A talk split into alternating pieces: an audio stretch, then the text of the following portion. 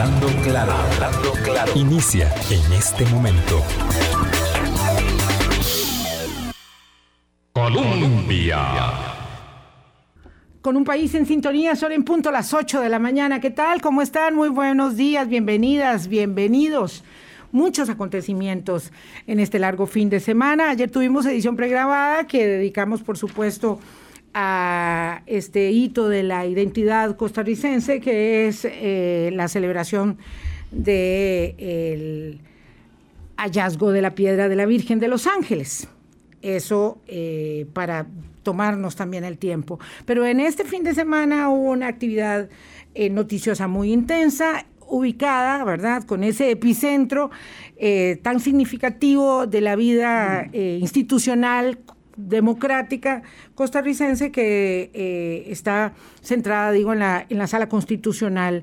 De ahí emana un pronunciamiento que tiene muchos ribetes, que tiene muchas aristas, que es muy interesante y que pone la perspectiva del sistema de pesos eh, y contrapesos de las decisiones de la política pública, la determinación de ir adelante con una ley general de empleo para el sector público costarricense y me complace mucho y agradezco profundamente eh, la aceptación del presidente de la Sala Constitucional, don Fernando Castillo, por lo demás muy conocedor del procedimiento parlamentario, tiene mucha experiencia eh, en ello, tanto como en su eh, trabajo como magistrado, para que nos ayude a dimensionar las implicaciones de este fallo muy, muy trascendente de la Sala Constitucional. Don Fernando, gracias por estar aquí, de verdad valoro y agradezco muchísimo su asistencia. No, muchas gracias, doña Vilma. En primer término, eh, pues darle a usted las, las gracias porque esto le permite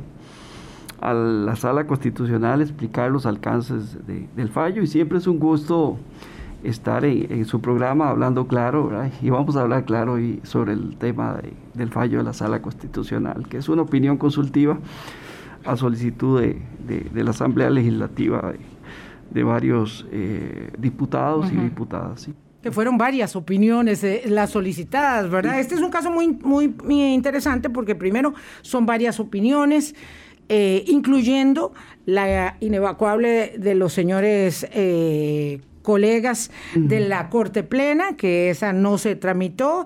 Eh, y yo quisiera que usted nos explicara brevemente, porque vamos a ir más a la sustancia, cuánto tiempo tardó la sala dirimiendo esto. Escuché a alguien que dijo que en una sesión maratónica que hubo el sábado, y me fui directamente a escuchar sus audios, y eh, tenía claro que hubo muchas sesiones, muchos días donde esto se estuvo debatiendo. Sí, nosotros... Eh, iniciamos el trabajo de, la discusión de este asunto el, el, martes 20 de agosto en sesiones de doble jornada.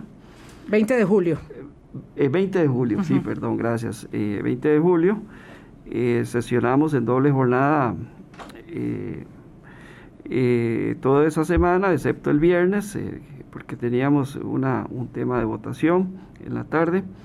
Y luego seguimos en la última semana de julio sesionando hasta que finalmente, eh, incluso algunas eh, jornadas como la del miércoles 28, que salíamos a las 9, 10 de la noche trabajando, y finalmente el sábado a las 4 de la tarde nos reunimos ya para afinar los detalles del portanto y, y ver dos temas que quedaban ahí pendientes de discusión y a las 11 y 15 eh, emitimos la opinión consultiva.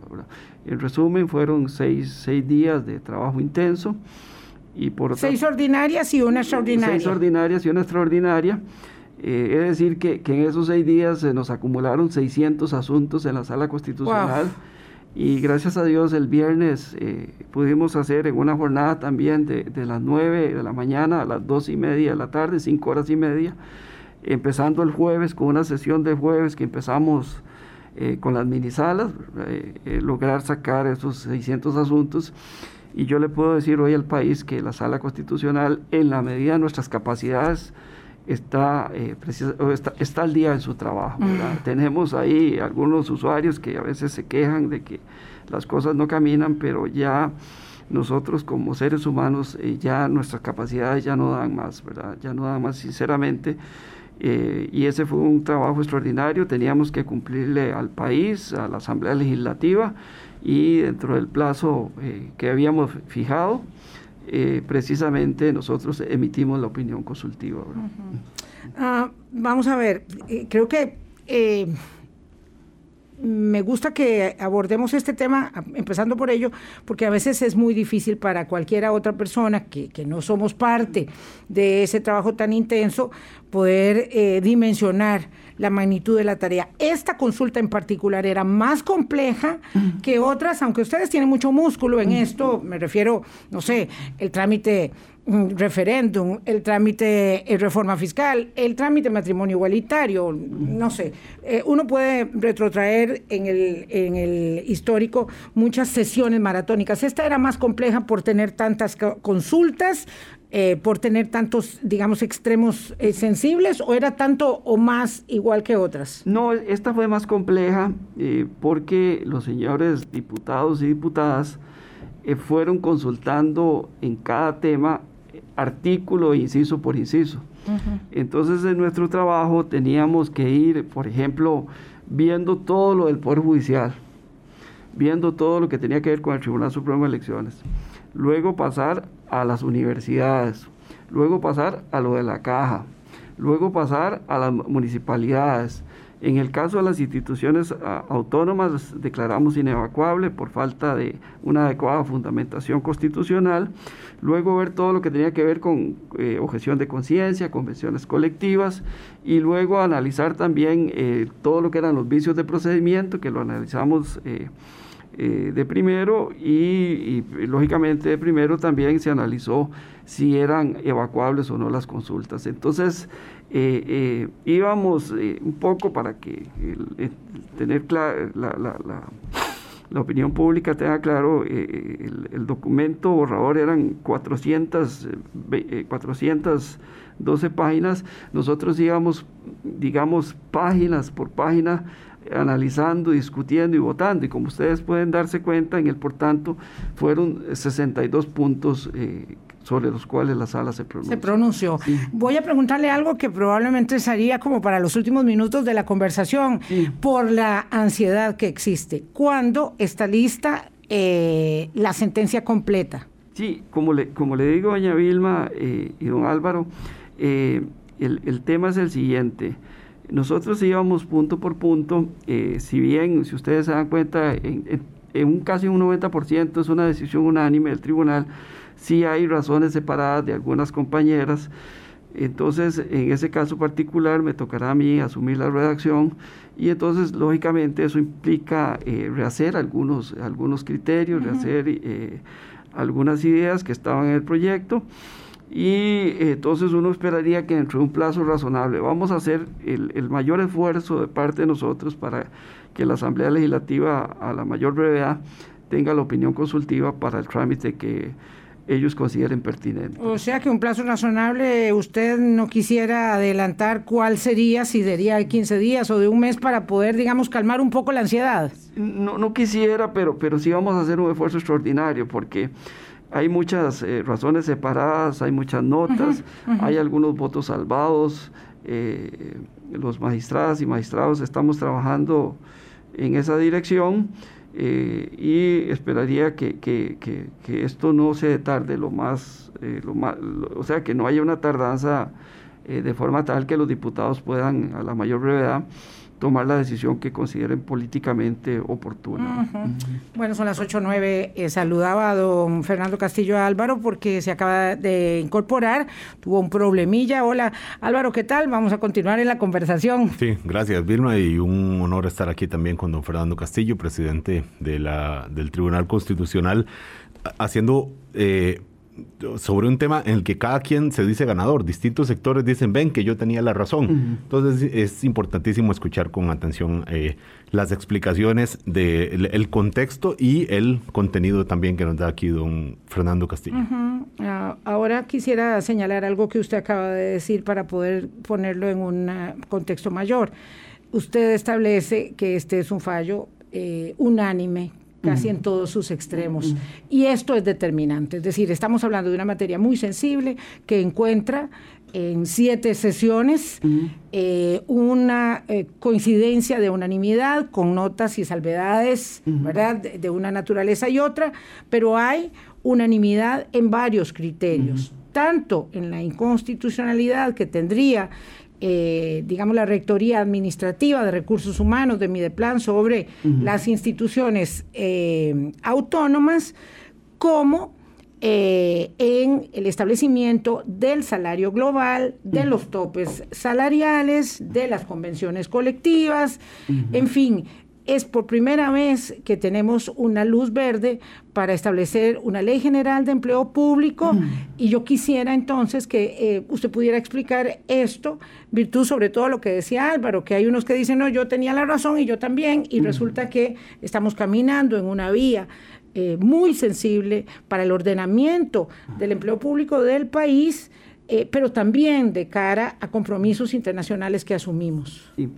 Bueno, eh, digamos, ya entrando en el fondo, la sala considera, eso es una decisión unánime, de que es posible que en todo el sector público haya una ley de empleo público. Es decir, hay una ley que cubra a todo el funcionariado del sector público eh, la sala no encuentra que eso sea contrario a la Constitución. Un salario único, don Fernando. Eh, es decir, que... que, implica un salario único. Eh, eso por un lado, a la ley, con todo lo que implica. En segundo lugar, la sala concluye que por unanimidad de que, que, es posible de que se aplique en todo el sector público un salario global o salario único, como también se le llama, eso no es inconstitucional. Eh, eh, nosotros eh, entendemos que no hay un derecho fundamental a los pluses salariales.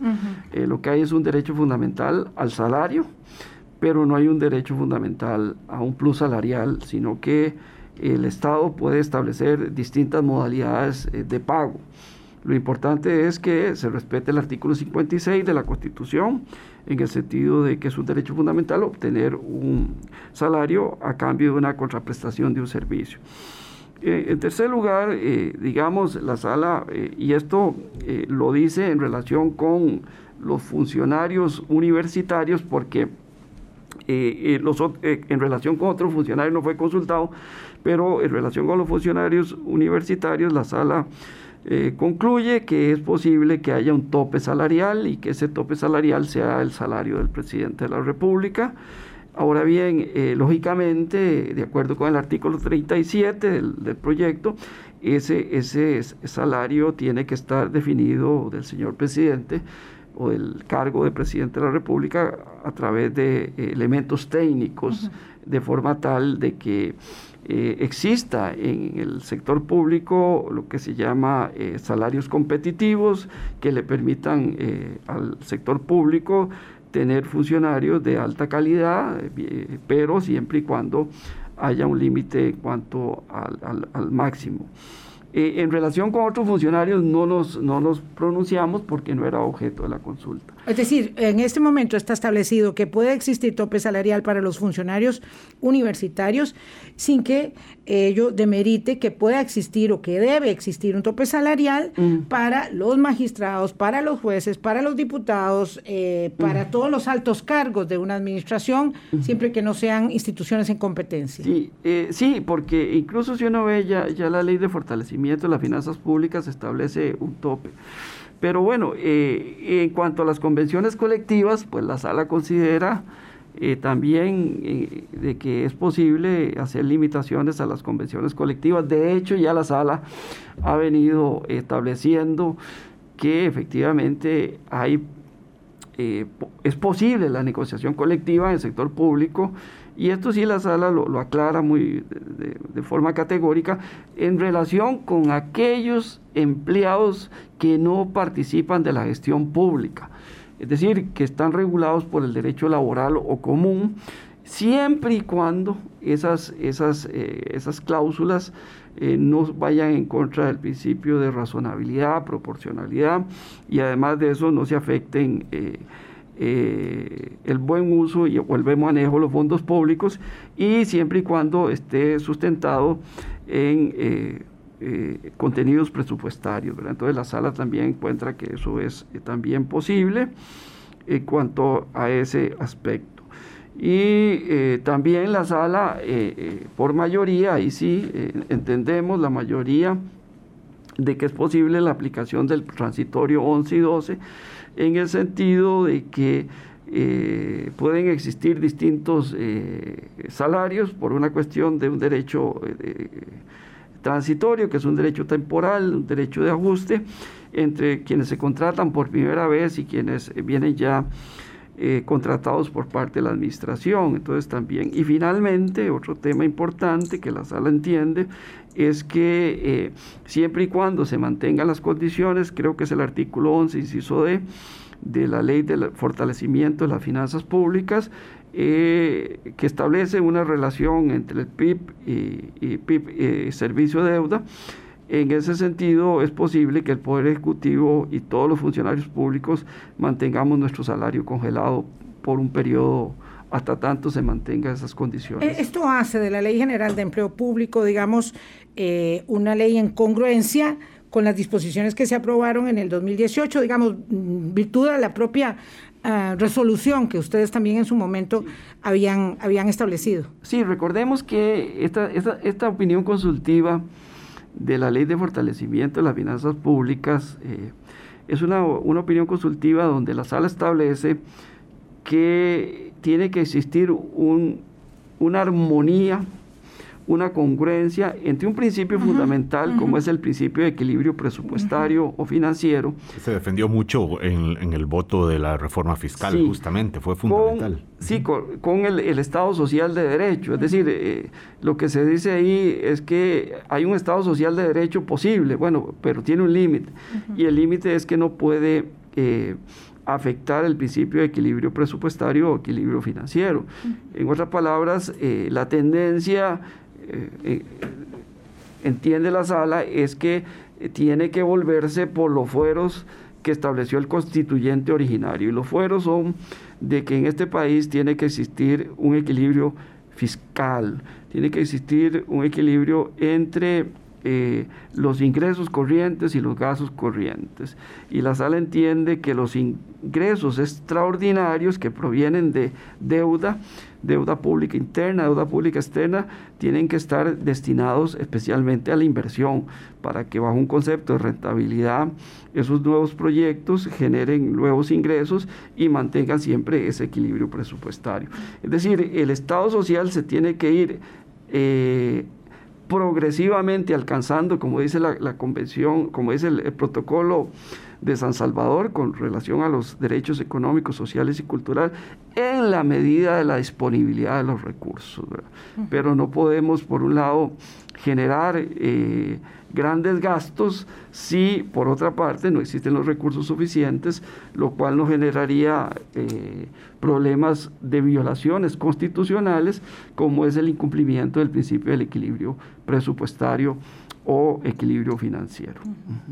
Sí, eh, don, don, Fernando, em, algunas manifestaciones que se han dado de inmediato con el conocimiento de la resolución eh, sobre todo en cuanto a las inconstitucionalidades, establecen que el proyecto, eh, digamos, estuvo mal concebido. Eh, y yo sé que, digamos, usted se ciñe a, la, mm, al dictamen, al pronunciamiento unánime de los magistrados, obviamente, y quisiera, mm, sin embargo, si es posible, conocer su opinión respecto de ello, porque eh, hay quienes piensan que, habida cuenta de la inconstitucionalidad manifiesta de que haya rectoría del Ministerio de Planificación sobre las instituciones ya que conocemos, la Corte, el Poder Judicial, eh, perdón, el Tribunal Supremo de Elecciones, municipalidades, universidades, eh, en virtud de ello, el proyecto tendría que empezar todo su trámite y hay quienes dicen por el contrario que no, que simplemente va para segundo debate y por supuesto en el medio la eh, opción de que sea sometido a consultas de constitucionalidad para quitarle en efecto esa, em, digamos, inconstitucionalidad manifiesta ya. Sí, digamos que sobre ese aspecto, ¿verdad? de cómo va el Parlamento a a darle tratamiento a este asunto, eh, tal vez no, no, me, eh, no, no, podría opinar, pero sí les voy a, a, explicar, porque eso, eso va a estar, eh, Dios mediante, en el voto, lo siguiente. cuando uno ve la Constitución, incluso lee las actas de la Asamblea Nacional Constituyente, en la Constitución se establece lo que se llama un diseño, un diseño constitucional que tiene que ver con la distribución de competencias. Para ponerlo en términos eh, más simples, eh, lo que hace el constituyente originario es como crear un plano de lo que va a ser todo el edificio de la institucionalidad costarricense. Y en ese diseño eh, él eh, crea lo que se llaman, eh, en primer lugar, lógicamente somos un país republicano, somos una república y es el hecho de que le garantiza a los poderes del Estado su independencia. Pero por otro lado, la famosa, lo que yo he llamado la paradoja de los 40, donde se quería debilitar al Poder Ejecutivo, pero a causa de que pasamos de un Estado liberal a un Estado social de derecho, en la administración Calderón Guardia y profundizado por eh, eh, el primer gobierno de la Junta fundadora de don José Figueres Ferret, eh, entonces el Estado empieza a asumir nuevas funciones. Entonces el Estado tenía una, una disyuntiva, los constituyentes, o dejar que todo eso quedara en manos de los ministerios o crear un diseño precisamente diferente. Y el diseño, porque una idea fuerza que, que, que, estaba ahí latente en la constituyente, era evitar la figura del presidente, porque la constitución de 1871 le daba mucho poder. Entonces se crea un diseño y ese diseño va en dos direcciones. Una, la creación de las instituciones autónomas, donde se les dota de autonomía de gobierno y de administración. Eh, otro aspecto importantísimo, recuerden ustedes que la universidad, volvemos a tener la Universidad Nacional, surge con el nombre de Universidad Nacional en el año de 1943, ah, la habíamos cerrado con don Mauro, don, Mauro eh, Fernández. Fernández, gracias eh, Álvaro, eh, habíamos cerrado la Universidad de Santa Tomás y entonces eh, volvemos a tener universidad. Y en eso hay una gran participación de Rodrigo Facio, y se le dota a, las universidades de la máxima autonomía, la autonomía grado 3, autonormativo. Pero por otro lado, eh, otro aspecto importante fue el fortalecimiento del régimen municipal porque eh, el artículo 169 y 170 entonces también le dotan a las, a las, municipalidades de autonomía política, porque con las ordenanzas de 1862 y las gobernaturas eh, prácticamente las municipalidades habían desaparecido de la vida política y el presidente, de acuerdo con el diseño de la constitución del 71, tenía mucho poder. Entonces, ¿qué es lo que pasa? Cualquier legislación que se dicte, eh, en, diversos ámbitos y en este caso en materia de empleo público, tiene que respetar ese diseño constitucional, tiene que respetar ese plano que es, por decirlo así, eh, la base eh, teórico-práctica sobre la cual se, se, asienta nuestro edificio institucional que surge a partir de la Segunda República. Entonces, claro, la sala encuentra en este proyecto de ley que ese diseño constitucional no está siendo respetado. ¿Por qué? Porque al darle la eh, potestad de dirección, la rectoría a plan, eso violenta el principio de independencia judicial y el principio de independencia electoral, pero también violenta las autonomías universitarias de gobierno a la caja y también de las municipalidades. Porque aquí hay un principio cardinal, la potestad de dirección es incompatible con, la, eh, con las autonomías. Y eso lo venía teniendo muy claro el legislador, porque si ustedes se dan cuenta, la ley, eh, de, una de las leyes más agresivas, ¿verdad?, que hay eh, precisamente para ordenar las finanzas públicas, que surgió en la administración Monge, que fue la ley de autoridad presupuestaria, simple y llanamente la ley de autoridad presupuestaria excluyó a las municipalidades y a las universidades de la potestad de dirección en cuatro materias muy importantes, que eran salarios, endeudamiento público, eh, tenía que ver con eh, presupuesto y por otra parte eh, con endeudamiento, presupuesto y salarios. Entonces ahí se excluyó Entonces, en razón de la Constitución, don En razón de la Constitución. más allá de si, si era conveniente o inconveniente excluirlas, se excluyó porque la Constitución así decía, es más o menos lo que... Sí, era la ley 6812 que luego fue derogada por la ley 8131 que actualmente la ley de, equilibrio, perdón, la, ley de, que tiene eh, de presupuestos públicos y administración financiera, y precisamente en esa ley se, excluye a las universidades y a las municipalidades. Y además había un voto de la sala en relación con el tema de la, de la, de la autoridad presupuestaria que también excluía al Poder Judicial.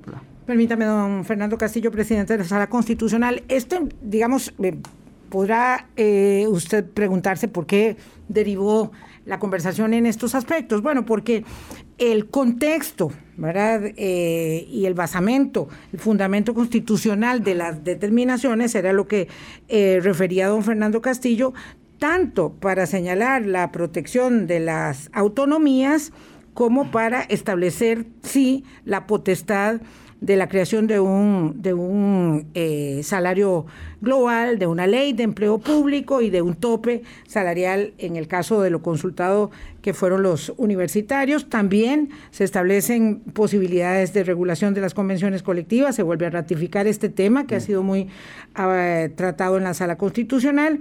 Eh, vamos a la pausa, son las 8.26, estamos un poquillo atrasados y volvemos. En definitiva, el proyecto tiene luz verde por el procedimiento, que no es cosa menor, porque eso era lo que hubiera traído al traste toda la tramitación, pero también por el fondo del establecimiento del esquema del salario global. Ya volvemos. Hablando claro. Colombia. Con un país en sintonía, 8.30 minutos de la mañana, conversamos con don Fernando Castillo, presidente de la Sala Constitucional. El sábado por la noche, al filo de la medianoche, la sala eh, emite un pronunciamiento unánime en casi todos sus extremos, tanto en lo que para unos es positivo como en lo que para otros también es positivo, ¿verdad? Aquí eh, la sala constitucional tiende en general a las soluciones salomónicas, don, don Fernando, porque vamos a ver, hay quienes establecen este como un paso adelante en la dirección correcta para el establecimiento de una ley general de empleo público y el salario global, ¿verdad? Eh, y hay quienes dicen no porque se tocó la autonomía y por tanto el proyecto eh, carece, digamos, de solvencia. Eh, independientemente del trámite, que usted dice bien, no se quiere meter en ese tema en la Asamblea Legislativa, ¿Es una solución salomónica o es una solución que realmente apunta en la dirección de preservar la autonomía, al tanto que también vamos a eliminar los odiosos privilegios que establecen que un alcalde gane 12 o 15 o 17 millones de colones cuando resulta que el gobierno local no puede eh, sostener ni las obligaciones necesarias para los servicios básicos de los ciudadanos?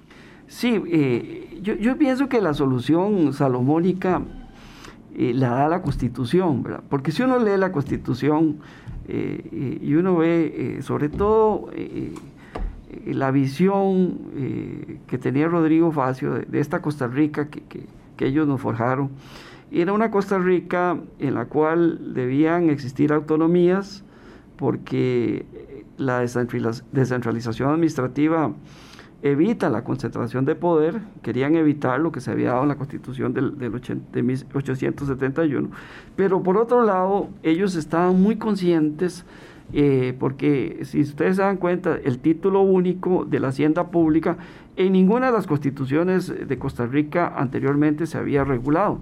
Es más, les voy a decir algo. Eh, eh, que, yo lo he detectado y, lo, explico eh, cuando en mis clases de, Derecho Constitucional Económico, eh, yo creo que Costa Rica se adelanta 50 años a todo lo que pasó en Europa, porque Costa Rica en el artículo 176, 177 por ahí, establece el principio de equilibrio presupuestario, equilibrio financiero. Que no, que no lo cumplíamos, que no lo hemos cumplido. Que no lo hemos cumplido, ¿verdad? Exacto. Y eh, por eso es tan importante eh, la postura que, que, sostiene la sala en la opinión consultiva de la ley de fortalecimiento de las finanzas públicas. ¿Por qué? Porque siempre hay como una tendencia de quienes están al frente de los gobiernos de, eh, digámoslo así, gastar más de lo que ingresa. Pero eso no era el diseño. Si, si, yo lo explico bien eh, eh, en mi libro, La Ley de Presupuesto, hago un estudio. Pero, don Fernando, perdón que lo interrumpa, parte de ese desequilibrio deviene de eh, la dispersión enorme eh, y la maraña que construimos en torno al empleo público. Digo, parte del desequilibrio, parte del otro tiene que ver con, con pensiones, con transferencias y con todo lo demás. Entonces, lo que ahora decide la sala es preservar la autonomía y al mismo tiempo someter a ordenamiento esos, esos empleos. Lo, Que, lo que la sala dice, vean señores, si bien es cierto, estas instituciones no pueden estar sujetas a la potestad de dirección, estas instituciones sí quedan sometidas a todas las disposiciones de la ley de empleo público. Porque la sala, ustedes eh, eh, cuando leen el fallo dice, el artículo 2 no es inconstitucional. O sea, lo que estamos diciendo es, todos quedan sometidos a esta ley, en los principios, en las disposiciones generales pero sí es inconstitucional en sus efectos. ¿Por qué en sus efectos? Porque en sus efectos el proyecto de ley somete a instituciones, a órganos que tienen autonomías, independencias, a la potestad de dirección y rectoría de un ministerio. Pero eso no significa, y esto hay que aclararlo, de que entonces esas instituciones van a quedar al margen de la ley de empleo público. No, la sala entiende que todas, lo que pasa aquí es que quienes van a tener que aplicar esas disposiciones ya no va a ser mi plan, sino que van a ser los jerarcas del Poder Judicial, los jerarcas del Tribunal Supremo de Elecciones, los jerarcas de las universidades, de la caja y de las municipalidades. Entonces quedan sometidos a la ley, a los principios, a las disposiciones, más no así a la potestad de dirección reglamentaria, disposiciones generales que pueda emitir. Fernando, esto es, esto es crítico, mm, Vilma y Radio Escucha, es eh, las universidades sí tienen que cumplir con la ley de empleo público, porque siempre que hemos hablado que queden fuera, que municipalidades piden quedar fuera, que las universidades, no, no, lo que dice la sala es sí tienen que cumplir, pero no será el Ministerio de Planificación, o sea, el gobierno central, el que decida cómo cumplir, sino que usted, eh, sus rectores, sus consejos, eh, consejos universitarios, etcétera, además autoridades, busquen cómo, pero cumplan. Es, es eso, así, don Fernando. Así, así como usted lo pone, eh, porque hay un principio muy importante, un Estado unitariamente concentrado, y es el principio de unidad estatal. Entonces, el principio de unidad estatal lo que dice básicamente es que a pesar de los grados de autonomía que puede tener una entidad, a pesar de los grados de independencia que puede tener un órgano constitucional, eh, hay ciertas disposiciones en materia de derechos humanos, en materia de contratación administrativa, en materia de presupuestos públicos, en materia de empleo público, disposiciones que son transversales a todo el sector público. Entonces la sala entiende, eh, por eso es que nosotros decimos, el artículo 2 no es inconstitucional en sí mismo, pero sí es inconstitucional. En sus, efectos. ¿Por qué? Porque en sus efectos eh, la concepción del proyecto implica someter a potestades de dirección, a rectorías, a órganos y entes que no se pueden someter, lo cual no significa que esté la sala excluyendo a esos órganos y esos entes de todos los principios, disposiciones generales de la ley de empleo público. Eso es... Eh, eh, y muy bien lo, lo, resume Álvaro, excelente. Don Fernando, si hay eh, 35 inconstitucionalidades en este proyecto de ley establecidas eh, eh, en ocho normas, según lo que yo entiendo, por lo que estuve este, tratando de entender del fallo, si hay 35 inconstitucionalidades establecidas en esas ocho normas, es posible depurar el proyecto de ley en la Comisión de Constitucionalidad, yo se lo pregunto porque sé que usted conoce el procedimiento eh, parlamentario y eh, diciendo esas, eh, esos señalamientos quedan sin efecto. Y con ello el proyecto se subsana para seguir adelante. No se trata de que ahora hay que depurar todo el texto, sino que con una aclaración de que esas eh, ocho normas que tienen esas 35 inconstitucionalidades deben ser depuradas.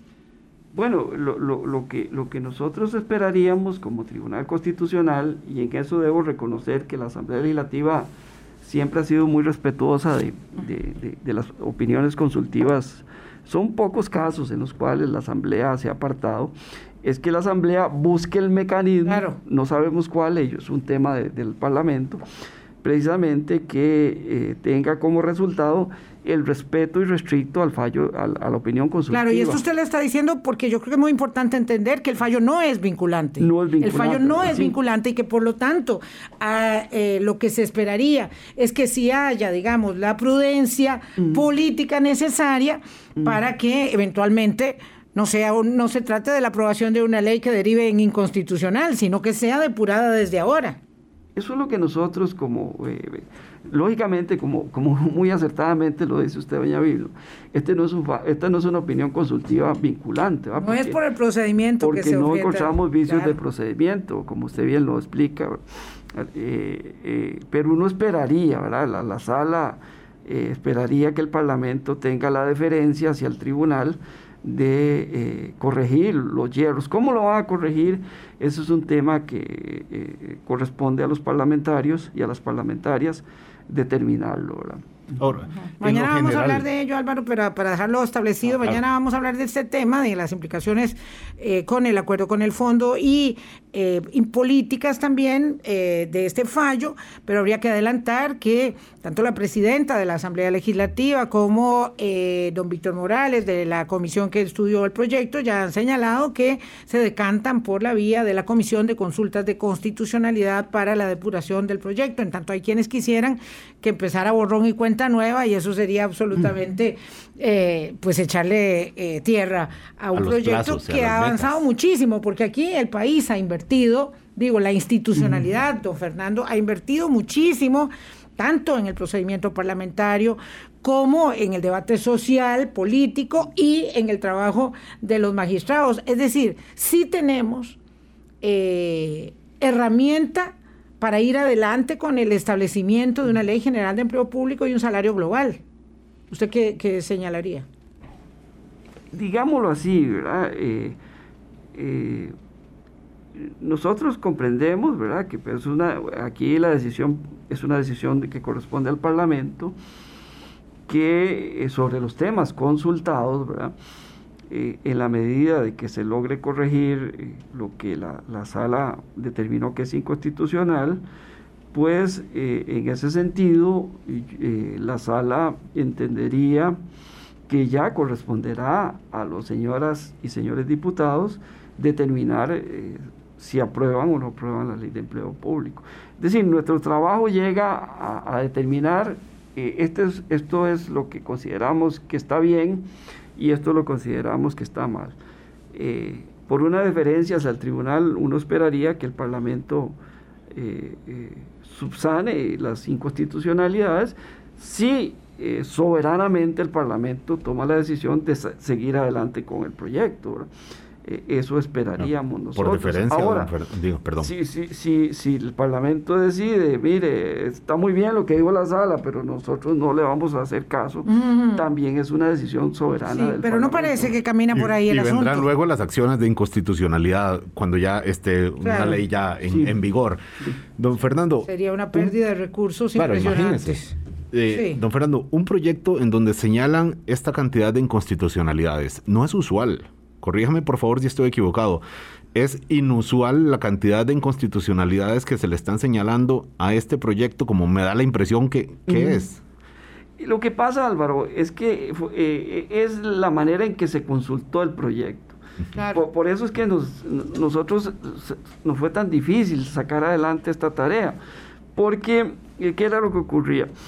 Eh, se cogía el articulado, que es un, articulado bastante eh, extenso y entonces sobre el poder legislativo se decía, es eh, perdón, sobre el poder judicial es inconstitucional el artículo 2, inciso B, es inconstitucional el 6, el 7, el 9, el 13. Eh, Pero refieren al mismo al mismo hecho, digamos, lo que quiero, lo que creo que es importante dirimir o que nos explique don Fernando es si esas inconstitucionalidades refieren al hecho de que desde el punto de vista administrativo de recursos humanos, el Ministerio de Planificación no puede establecer las, eh, los lineamientos eh, del salario global de los empleados del sector público, todo, ¿verdad? Sino que esas, todas esas que se consultaron refieren a esa misma temática. Sí, e, eran eh, temáticas repetidas, claro. por ejemplo. Son muchas, pero son la misma. Repetidas, pero el problema por la forma en que fue consultado, es que nosotros teníamos que ir analizando artículo por artículo, inciso por inciso. Eso fue una tarea, eh, eh, yo, yo en mis 12 años ya, de ser casi 12 años de estar en la magistratura, nunca habíamos tenido un proyecto tan difícil de, discutir, porque era... Tres consultas. Eran como, eran, no eran solo tres consultas, sino que eran, eran tres consultas, pero multiplicadas como por, por 8 o 10 temas. Entonces, si ustedes ven el por tanto, ustedes se darán cuenta que son 62 puntos sobre los cuales nosotros nos pronunciamos. Entonces, eh, en ese sentido, Álvaro, eh, fue la forma en que fue consultado. Eh, pero eso es una decisión también de, de los consultantes. Ahora vamos entonces a ponerlo desde otra perspectiva. Sí, eh, los diputados dejan claramente establecido que eh, la exclusión de la potestad de conducción administrativa del Mideplan, eh, digamos en un artículo superior, no aplica, eso limpia las inconstitucionalidades del proyecto y se sigue adelante con la aprobación en segundo debate. Esa sería una vía. Eso yo preferiría, doña Vilma. Don Fernando yo, yo, vivo. Yo, sé que, yo sé que eh, eh, a uno le, le, le, le, sobran ganas, ¿verdad?, para, para opinar, pero, pero por, por un respeto, una deferencia hacia el Parlamento y a las señoras y señores diputados, yo no me que no quiero meterme en el cómo van a, cómo van a, a, corregir esas inconstitucionalidades, ¿verdad? Eh, ya, ya ahí es un tema de ellos, ¿verdad? Y, yo me quedo aquí, ¿verdad? Eh, eh, pero eh, me, me, encantaría, y además por mi, tantos años que trabajé en la asamblea, pues eh, claro. me pica la lengua. No, no, prefiero... y a mí me, pica las ganas de que usted lo diga, porque además, vamos a ver, este me lo, me lo refuerza muy bien la presidenta del Parlamento, que eh, además ya estableció que va a fijar un plazo. Es que además dice, como lo señaló ella desde un inicio, como lo señala este, otros legisladores, el proceso de consulta está reglamentado, es decir, no es optativo ir a la Comisión de Consultas de Constitucionalidad porque el reglamento legislativo nuevo, que por dicha que también tenemos una herramienta este, que era muy necesaria y que se aprobó en este periodo constitucional, establece que en efecto el proyecto va a la Comisión de Consultas de Constitucionalidad y en una observancia, en una diferencia, como usted plantea, a un pronunciamiento no vinculante, dice, sepárese la paja del grano para seguir hacia adelante con la tramitación del proyecto de ley general de empleo público. Y lo que dice doña Silvia es que, bueno, que se pone a disposición del tribunal para que pronto, lo más pronto posible, le pueda enviar el, documento.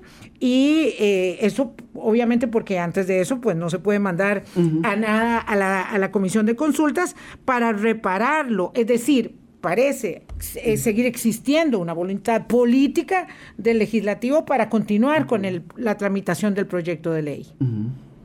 Sí, bueno, ya eso será una decisión de los señoras y señores legisladores.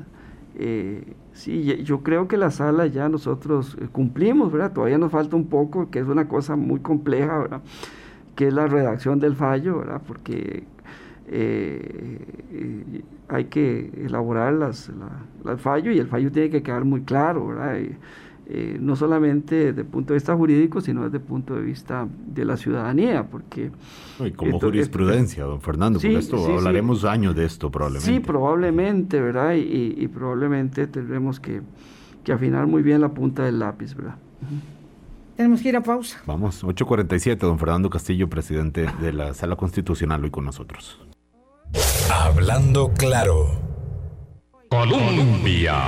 Ah, qué tirada. Solo nos quedan cinco minutos con el presidente de la sala constitucional. Vea qué rápido se nos va el tiempo. Pero claro, porque con los antecedentes de contexto histórico, sociopolítico, pues uno puede durar eternidades eh, en estos temas. Pero bueno, don Fernando Castillo, habida cuenta de que la sala constitucional por unanimidad establece y separa paja de grano, salario global, eh, Ley General de Empleo Público y no interferencia de Mideplan en la definición de los parámetros de ese salario general para todas las instituciones del sector público.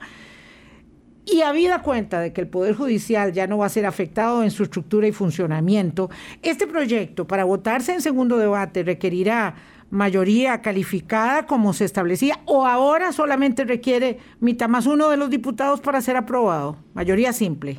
Bueno, eh, eso va a depender de, varios factores, doña Vilma. En primer lugar, los diputados eh, tienen que tener eh, muy en cuenta, y las diputadas y diputados, cuál fue la objeción que hizo la Corte, ¿verdad? Tendrán que, la última en la última objeción que les mandan, entonces tendrán ellos que determinar, ¿verdad?, cuáles son las objeciones, ¿verdad?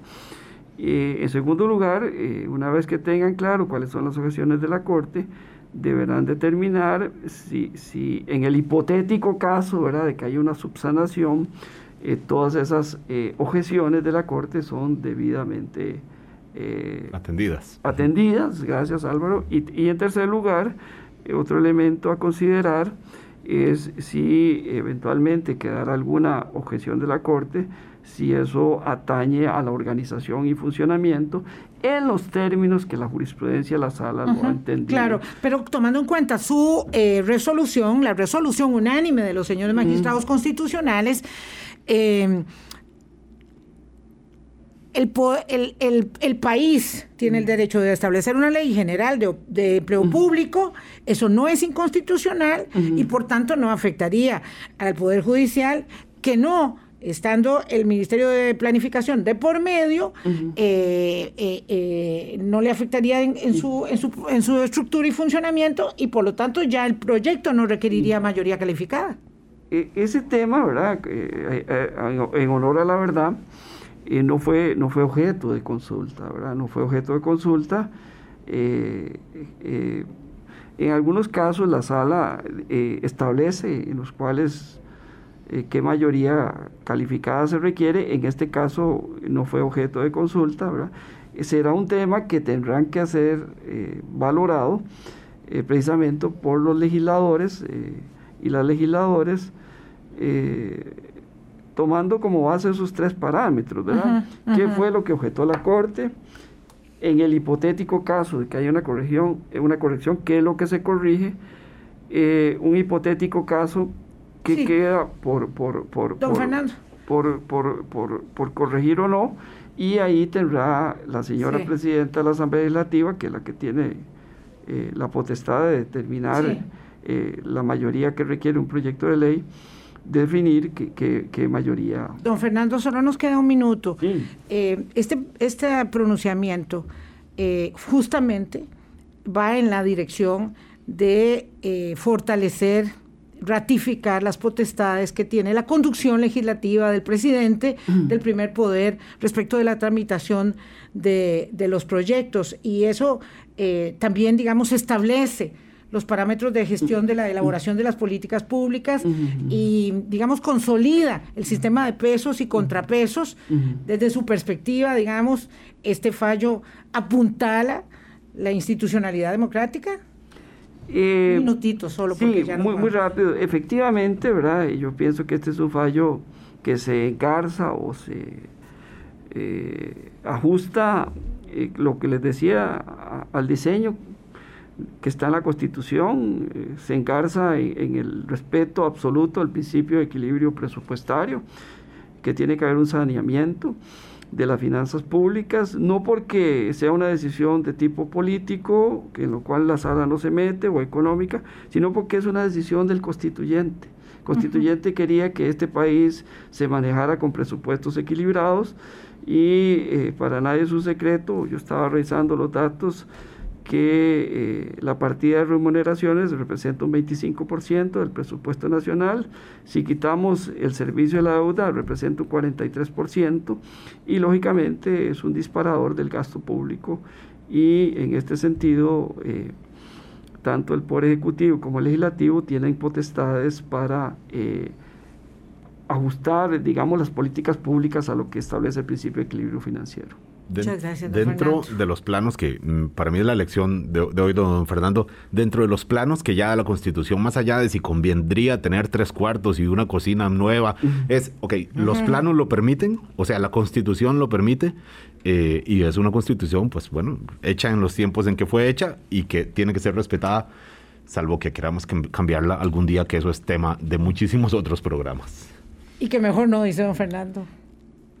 mejor no la cambiamos nuestros antepasados nos, nos, dejaron algo maravilloso, un Estado social de derecho, eh, y hemos podido transitar por más de 72 años eh, en paz y libertad y en justicia social, y creo que eso es un valor constitucional. Eh, que debemos preservar todos los costarricenses, independientemente de nuestras diferencias eh, políticas y sociales. Así es. Don Fernando, muchísimas gracias, por su compañía. Gracias a ustedes. Mañana seguimos conversando sobre los eh, entretelones políticos y económicos de esta decisión, económicos virtud al acuerdo con el fondo y políticos respecto de lo que viene en la Asamblea Legislativa. Hasta mañana. Chao. Hasta luego.